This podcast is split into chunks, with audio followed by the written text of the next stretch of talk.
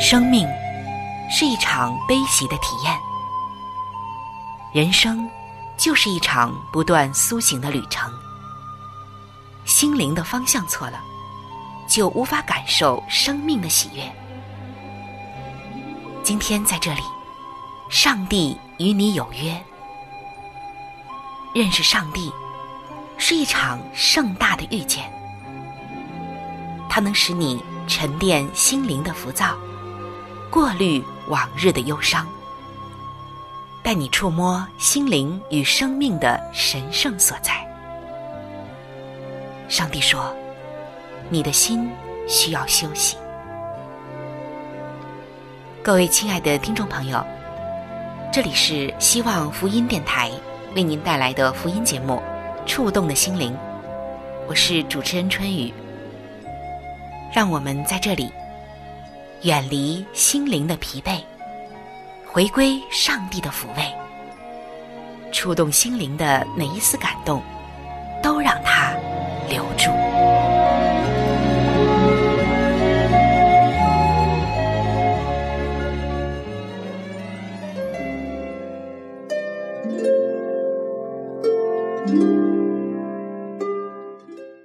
各位亲爱的弟兄姐妹，在圣经当中有一个女子，上帝给予她非常特殊的地位，她就是莫大拉的玛利亚。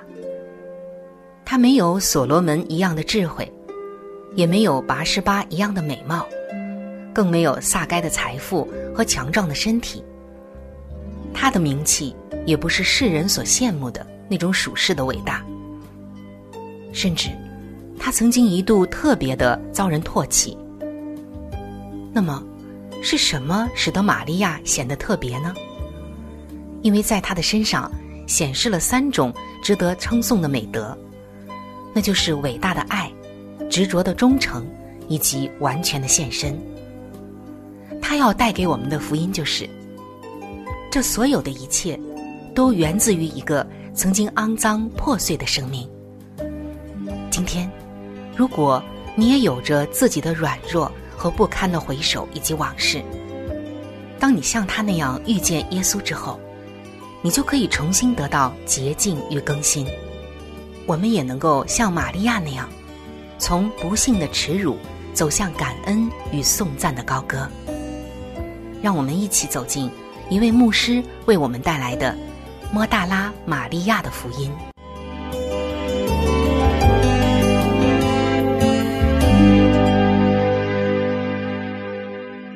各位亲爱的弟兄姐妹，在上一期的节目中，我们分享了在圣经约翰福音十一章所写的耶稣使拉萨路复活的神迹。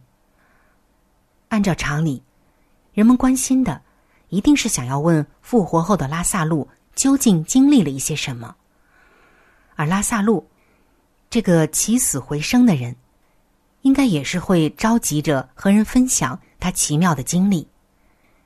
甚至，按照现在的情况来说，可能应该开一个见证报告会，或者是记者采访会。然而，在圣经中，我们却看到，这一切都没有。相反的，表现出来的只有四个字，那就是“无可奉告”。要记得，拉萨路死了四天又复活后，并没有做报告。说什么？耶稣把他从那荣耀的大门口，从天使的陪同中带回这黑暗的世界来之类的话。如果是那样，你不觉得那会是很可悲的吗？同时，拉萨路也没谢谢耶稣，把他从地狱的火窑或是炼狱的痛苦中救出来。如果这次的复活是发生在我们的时代，所有的新闻记者要问拉萨路的第一件事就是：“你在死后看到了什么？你经历了怎样的事呢？”难以置信的是，拉萨路对于他死后的经历什么也没有说。为什么呢？因为他没有经历。圣经教导我们，死亡是一种无梦的睡眠，伤痛之后的休息。因此，在约翰福音的十一章十一节，就记载耶稣说：“我们的朋友拉萨路睡了，我去叫醒他。”马可福音的五章三十九节，当耶稣使那小女孩复活时，他说：“孩子不是死了。”是睡着了。再看看其他说明死了的人没有思想意识的经文，《传道书》九章五节：活着的人知道必死，死了的人毫无所知，也不再得赏赐，他们的名无人纪念。《传道书》的九章十节：凡你手所当做的事，要尽力去做。因为在你所必去的阴间，没有工作，没有谋算，没有知识，也没有智慧。诗篇一百一十五篇的十七节：死人不能赞美耶和华，下到寂静中的也都不能。诗篇一百四十六篇的三节：你们不要依靠君王，不要依靠世人，他一点儿不能帮助，他的气一断。就归回尘土，他所打算的，当日就消灭了。圣经非常清楚的说明了，人死后是没有意识的。但是许多人相信，如果你用一把锤子敲一个基督徒的脑袋，把他敲得失去意识，他就什么也不知道了。但如果再敲得再重一点，把他敲死了。他就被招去天堂，并且什么都知道了。这样说合理吗？你也许会问。但是那处经文《哥林多后书》的五章八节，我们坦然无惧，是更愿意离开身体与主同住，又是怎么讲呢？难道这不是说一个得救之人一死，他就被招到上帝面前了吗？我的回答为：是又不是。我知道这么说好像外交辞令，但请听我继续说。要记得，死后对时间是没有感觉的。当一个圣徒死去，他接下来能感受到的就是复活见上帝的面。地球上可能已过千年，但死者是不知道的。对他们而言。就像《哥林多前书》的十五章五十二节所说的，就在一霎时、眨眼之间，号筒末次吹响的时候，因号筒要响，死人要复活，成为不朽坏的，我们也要改变。五旬节那天，彼得提到好王大卫时说：“弟兄们，先祖大卫的事。”我可以明明的对你们说，他死了，也埋葬了，并且他的坟墓直到今日还在我们这里。大卫并没有升到天上。这段经文记载在《使徒行传》的二章二十九到三十四节。耶稣复活四十天之后，彼得说：“死了一千年的大卫仍然睡在坟墓里，还没有升到天上。”大卫死后至今三千年了，但这位敬畏上帝的人仍对时间没有知觉。当耶稣复临时，对这位伟大的君王而言，似乎不过是一霎时。闭上眼睛死去，接下来大卫能感知到的就是复活，那荣耀的新身体，以及见到上帝的面。另一处常常被引用，意图说明死亡后复活审判前就直接去了天堂或地狱的经文是财主和拉萨路的比喻，记载在路加福音的十六章十九到三十一节。最主要的问题是，这个关于财主和拉萨路的故事是说真实的事，还是一个比喻而已？有四个理由。说明它不可能是真实的事。第一个理由，讨饭的死了，被天使带去，放在亚伯拉罕的怀里。没有人会相信，亚伯拉罕真实的怀抱就是死去一人的家，那肯定是不够宽敞的。这是一种寓意的表达法。顺便说一下，天使将要招聚圣徒，但根据马太福音二十四章三十一节，那是发生在耶稣复临时的事，而不是人一死就发生的。第二个理由，在这个比喻中，天堂和地狱被描述为有深渊界定，然而其中的人。却可以互相谈话。可能世上只有极个别人相信，这是关于得救与灭亡之人真实的情况了。第三个理由：阴间里的财主有一个肉身的身体，他有眼睛、舌头等等。他的身体怎么到地狱的火里去，而不是在坟墓里呢？就我所知，没有人教导说。恶人的肉身一死，就下到地狱里去。这样的故事不可能是真实的。第四个理由，对拉萨路的请求，要他用指头尖蘸点水，穿过火焰去冰凉一下那财主的舌头，这明显是不真实的。这样还会有多少水汽能留下来？又如何能带来舒缓呢？整个故事不是真实事实，而是一个比喻。比喻中的财主无疑就是指犹太民族，因为只有犹太人才会祷告：“我祖亚伯拉罕。”讨饭的是指着外邦人，他们被认为不配得到真理。他的名字拉萨路，意思是上帝所帮助的人。在马太福音的十五章二十七节，那个迦南族的母亲承认他的民族外邦人，就像在犹太人桌旁讨饭的一样。犹太民族享受着上帝的话语而饱足，而他们周围的外邦人却只有少量真理而非常饥荒。这与今天许多自称是基督徒的教会情形是一样的。也许基督在比喻中用了拉萨路这个名字，是因为知道不久他要使拉萨路从死里复活。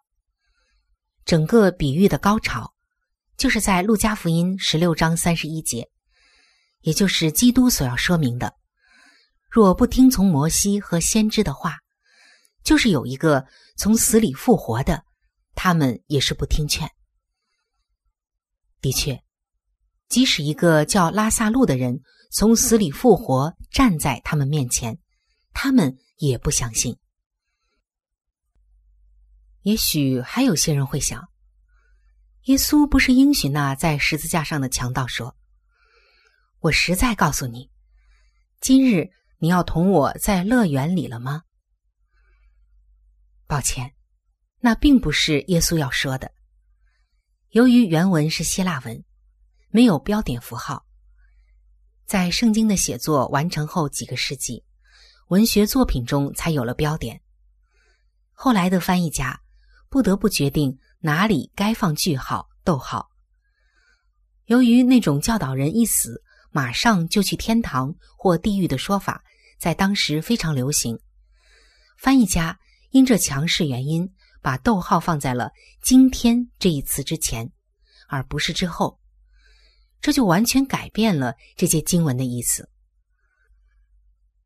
把逗号放错地方，会形成与原来完全相反的意思。比如，在一九二零年代，一个有钱的股票交商员送他妻子去巴黎和几个朋友庆祝生日。妻子回来前发了一份西联电报给丈夫，问可不可以。买一件价值一千美元漂亮的狐皮大衣。她丈夫回了电报说：“不，价格太贵了。”对于丈夫的仁慈，她非常震惊，就买下了这件漂亮的大衣。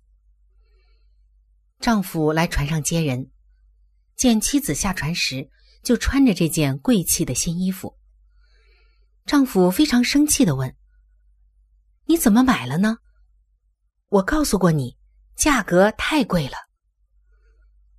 妻子惊奇的回答：“但是，亲爱的，你是说没有什么价格算为太贵呀？”丈夫摇摇头说：“我是说不。”价格太贵了。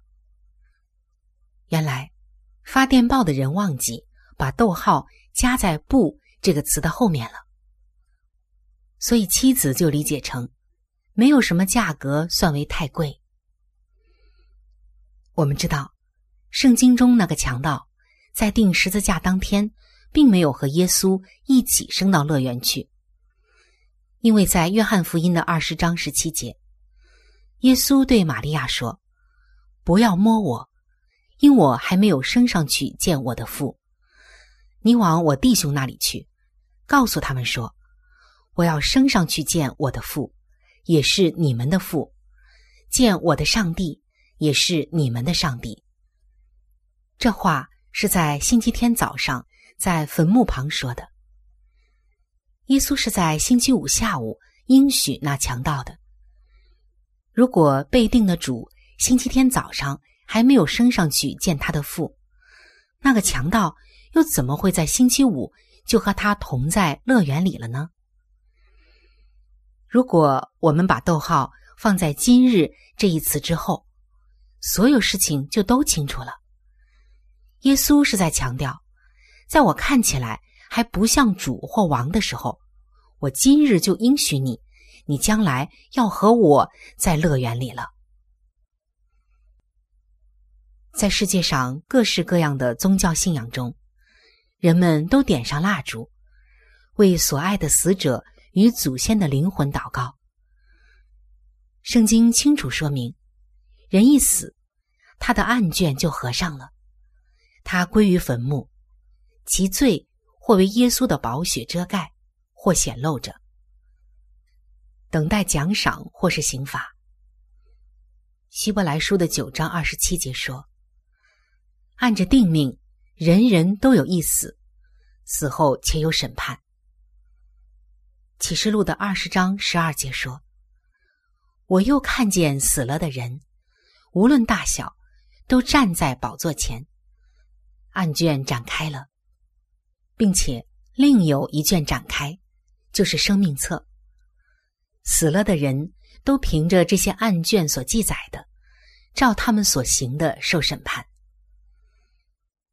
当人一死，生者无论怎么为他祷告代求，都无法改变其宗卷了。但是，福音就是我们现在可以为那些死在罪恶过犯中的人祷告，在耶稣脚前为他们哭泣，这样会带来改变。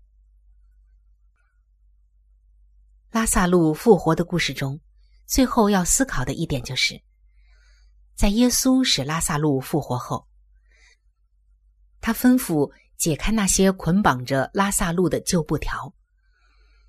以赛亚书六十四章六节说：“我们都像不洁净的人，所有的义都像污秽的衣服。耶稣来，使我们脱离永死的捆绑，赐我们生命与自由。”约翰福音的十一章四十四节说：“那死人就出来了，手脚裹着布，脸上包着手巾。耶稣对他们说：‘解开，叫他走。’耶稣来给我们生命代替死亡，他从污秽不义的死亡布条中释放了我们，并且用自己的意为我们披上了洁白的衣袍。”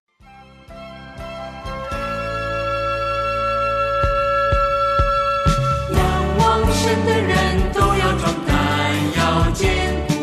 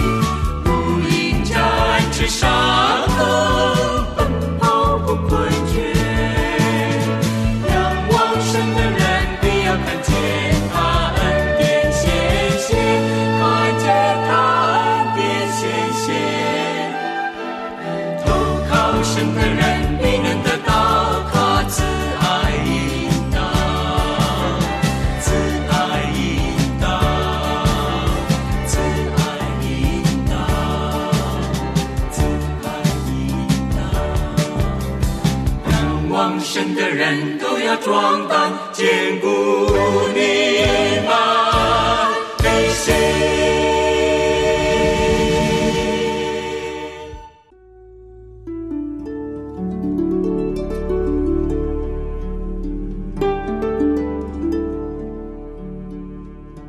在生命中最艰难的日子里，上帝让我每日和他亲近，经历他的同在。借着每日灵修，他使我走出了生命的低谷，一次又一次的，使我重新找回了新的生命和喜乐的泉源。上帝借着每日灵修。来证明他的同在、看顾和关怀，使我与他建立起更加亲密的关系。要享有健康的属灵光景，就需要每日与主同行。请您与我一同进入每日灵修。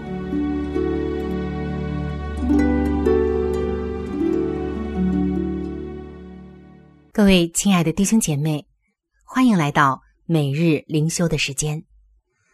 走进每日灵修，走进灵性的加油站，也走进上帝在每一天所赐给我们的慈爱话语当中。首先，让我们一起来分享今天每日灵修的主题经文，记载在《圣经箴言书》的十四章第一节：“智慧妇人建立家室。”愚妄妇人亲手拆毁。今天每日灵修的主题是智慧的建造者。提到索杰纳·特鲁斯这一个女子，可能很多的人不知道她。她的本名是伊莎贝拉·鲍姆弗里。她于一七九七年出生在纽约州艾索普斯镇的一个奴隶家庭。她所生的孩子大部分。都被卖为了奴隶，但是在一八二六年，他抱着在襁褓之中的女儿投奔自由，跟一个资助他获得自由的家庭同住。他没有让不公的制度使他们一家骨肉分离，而是采取法律行动，让小儿子彼得回到了他的身边。这对当时的非裔美国妇女来说。是一项了不起的壮举。他知道，如果没有上帝的帮助，他绝对无法抚养孩子。因此，他成为了基督徒。后来，他改名为索杰纳·特鲁斯，意思是追求真理的旅居者，表明他的生命是以上帝的真理为基础的。在《圣经真言书》十四章的作者所罗门王就告诉我们：智慧妇人建立家室。反过来说，没有智慧的就亲手拆毁。这个比喻表明，上帝让愿意听从的人得着智慧。那么，如何让智慧来建立家室呢？就是随时都说造就人的好话。如何将它拆毁呢？箴言书的十四章也给了答案。愚妄人口中骄傲，如杖责打己身。的确，商人的言语会挑起争端。因着上帝的智慧，特鲁斯在患难时有了避难所。虽然我们或许不需要解救自己的孩子脱离不公义，但是。我们可以像特鲁斯一样，以上帝的智慧为根基来建立家室。亲爱的弟兄姐妹，你是以什么为建立家庭的根基呢？最近，你要如何以上帝的智慧来兼顾你的家庭呢？求上帝赐下智慧，让我们建立那永久的产业，荣耀他的圣名。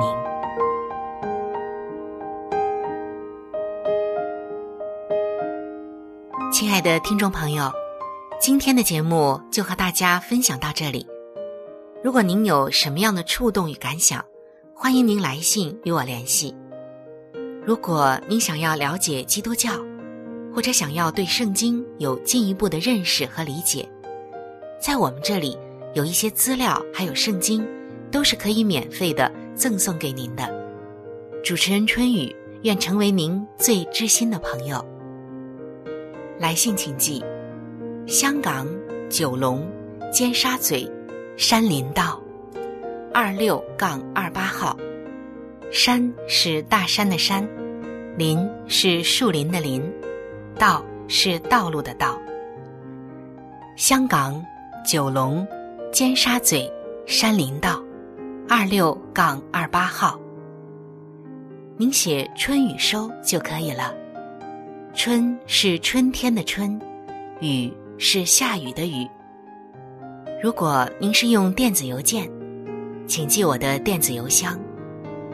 我的电子邮箱是 c h。u n y u 就是春雨的汉语拼音，接下来是 at，就是小老鼠 v o h c 点 c n。我们的网址是三 w 点 x i w a n g，就是希望的汉语拼音。接下来是英文的 radio，就是 r a d i o 点 o r g，非常的欢迎您能够上网收听我们的节目。本期触动的心灵节目在这里就要和您说再见了，感谢您的收听，愿上帝赐福您和您的全家。